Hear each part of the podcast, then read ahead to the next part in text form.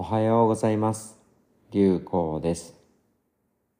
この番組では流行ポストに皆様からいただいた様々なご相談やご質問とその自分の回答をご紹介させていただいております。何者でもないただのさまよう坊主の自分ではありますが皆様からいただくご相談に対してのお答えが他の方々にも少しはお役に立つかもしれない。そんな気持ちで始めた番組です。お門次第の内容もたくさんありますし間違ったことも申し上げているかもしれませんが無職のただのハゲ坊主のざれ言として優しい気持ちで聞いていただけたら大変ありがたいです。それでは今日も流行ポストにいただいたご相談とお返事の内容を皆様にお届けさせていただきます。今日は M さんより死という概念が怖いです。どうやったらこの恐怖感から逃げられますか？というご相談です。以下 M さんからのお便りです。私は死という概念が怖いです。どうやったらこの恐怖感から逃げられますか？私は生きたいんです。どうか助けてほしいです。以上、M さんからのご相談です。これに対する自分の回答が以下となります。M さん、はじめまして、流行です。自分のような身にご質問いただきありがとうございます。さて、M さんがどのような状況で死に対して怖く考えていらっしゃるかわからず、お門違いなお戻しになってしまうかもしれないこと最初にお断りさせてくださいませ。少しでも M さんにお役に立つ内容になれば良いのですが、生きたいという思い、大切で素晴らしいものだと思います。一方で、どう生きるかというのも大切な問いではと考えております。とある SF 映画のお話をさせてくださいませ。ロボットが知能や心を持って人間と同じように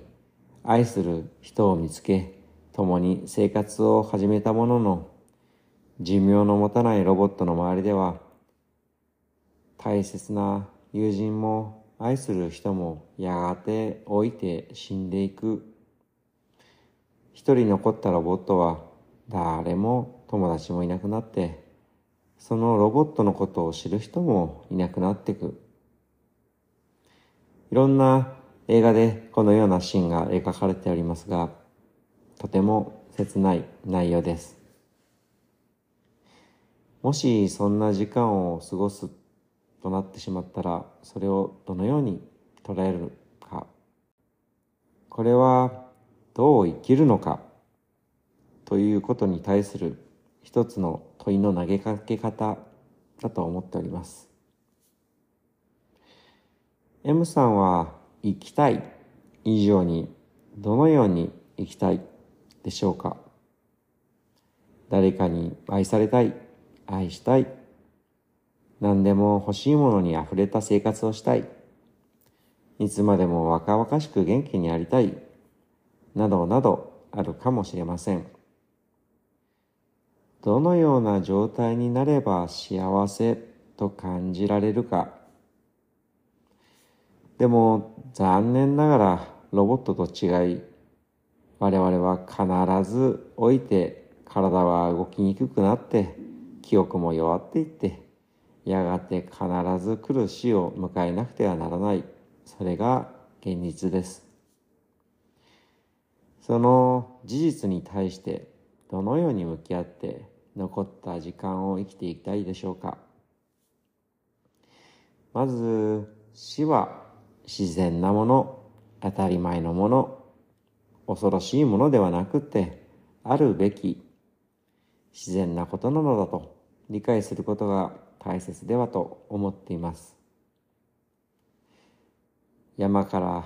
川が生まれてやがて海に流れ着いていくように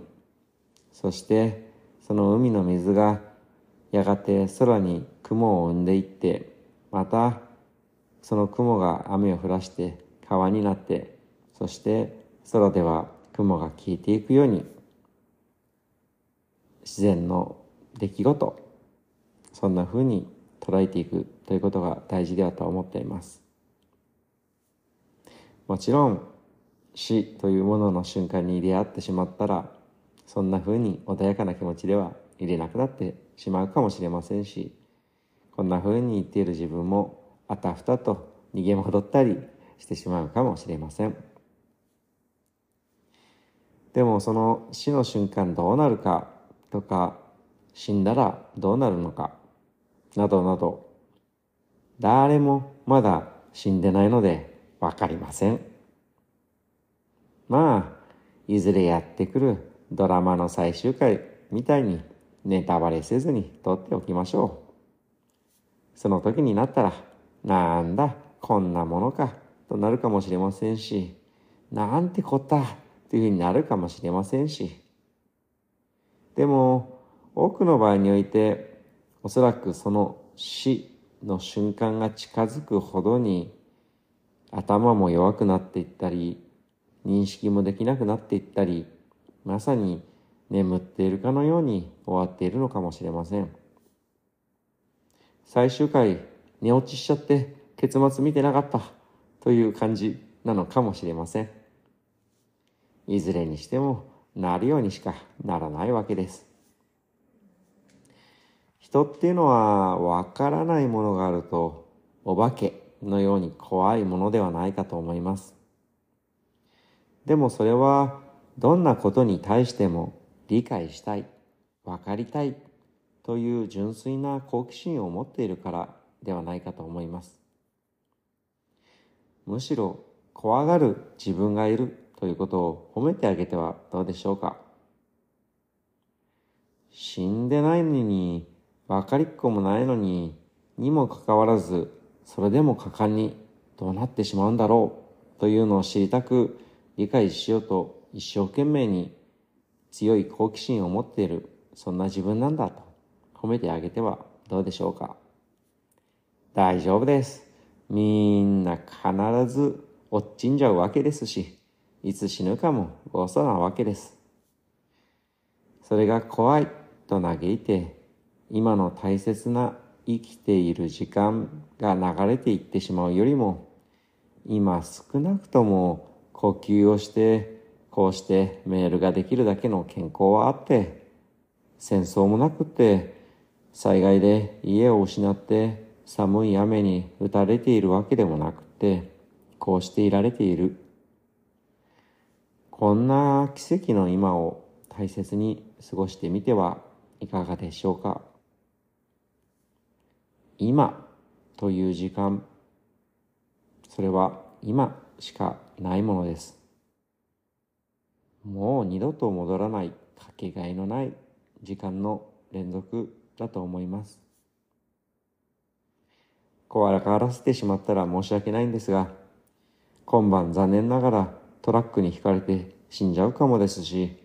隕石がドカーンと来てみんな行ってしまうかもしれませんし、そんなの誰にもわかりません。未来はまだ来ぬと書け書くわけですから。なんですけれども、今はあるわけです。確かに今目の前にここにあるわけです。もしいらっしゃるのであれば、大切な恋人だったり、家族だったり、友達にありがとうと思いを伝えることもできるのが今です。何か好きなものを食べたり見たりすることもできるのが今です。仮に今、経済的や精神的にとても苦しくっても生きている限りは呼吸を通して自然の一部として役に立っているのですし死ぬ時は生まれた時と同じ物もお金も悩みも何も持たない丸裸なわけです。そして大切なこととして仮に今の人生でうまくいってないと感じたとしても死んで灰となって土となって次に咲いていく花や木への養分として役に立ってまた次の世代に自分を紡いでいくことができると考えています。これは魂が残るとか後世があるだとかそういったことなんかではなくてただただ僕らの体を作っている分子たちがまた次の生き物に使われていくそういう科学的な意味と捉えています。すいません。M さんの状況がわからず勝手なことをだらだらと脳天気にほざいています。でも大丈夫です。少なくとも M さん同様僕もみんなも死にますので。ただ今ある時間で少しでも楽しむことに心を傾けるそんな時間を積み重ねていけば良いのではないでしょうか少しでもお役に立てたらと思い長々と書いてしまいましたが M さんの今日が少しでも穏やかで面白き一日となりますよう勝手ながらお祈りさせてくださいませ。流行でした。以上、流行ポストにいただいたご相談とその回答でした。短い質問の方が長くダラダラと書いてしまう傾向が流行にはあるようです。状況がわからないがゆえにいろんな状況を考えて勝手ながらダラダラと長くなってしまうのかもしれません。だからといって皆さん短い質問をわざと投げかけたりしてもいいんですよ。どんな内容でも構いませんので、せっかくいただいたご縁としてお役に立てると思う限り自分なりに一生懸命お戻しさせていただきます。縁があれば流行ポストご活用くださいませ。それではお聞きの皆様が今日も穏やかで面白き一日を過ごされますよう流行でした。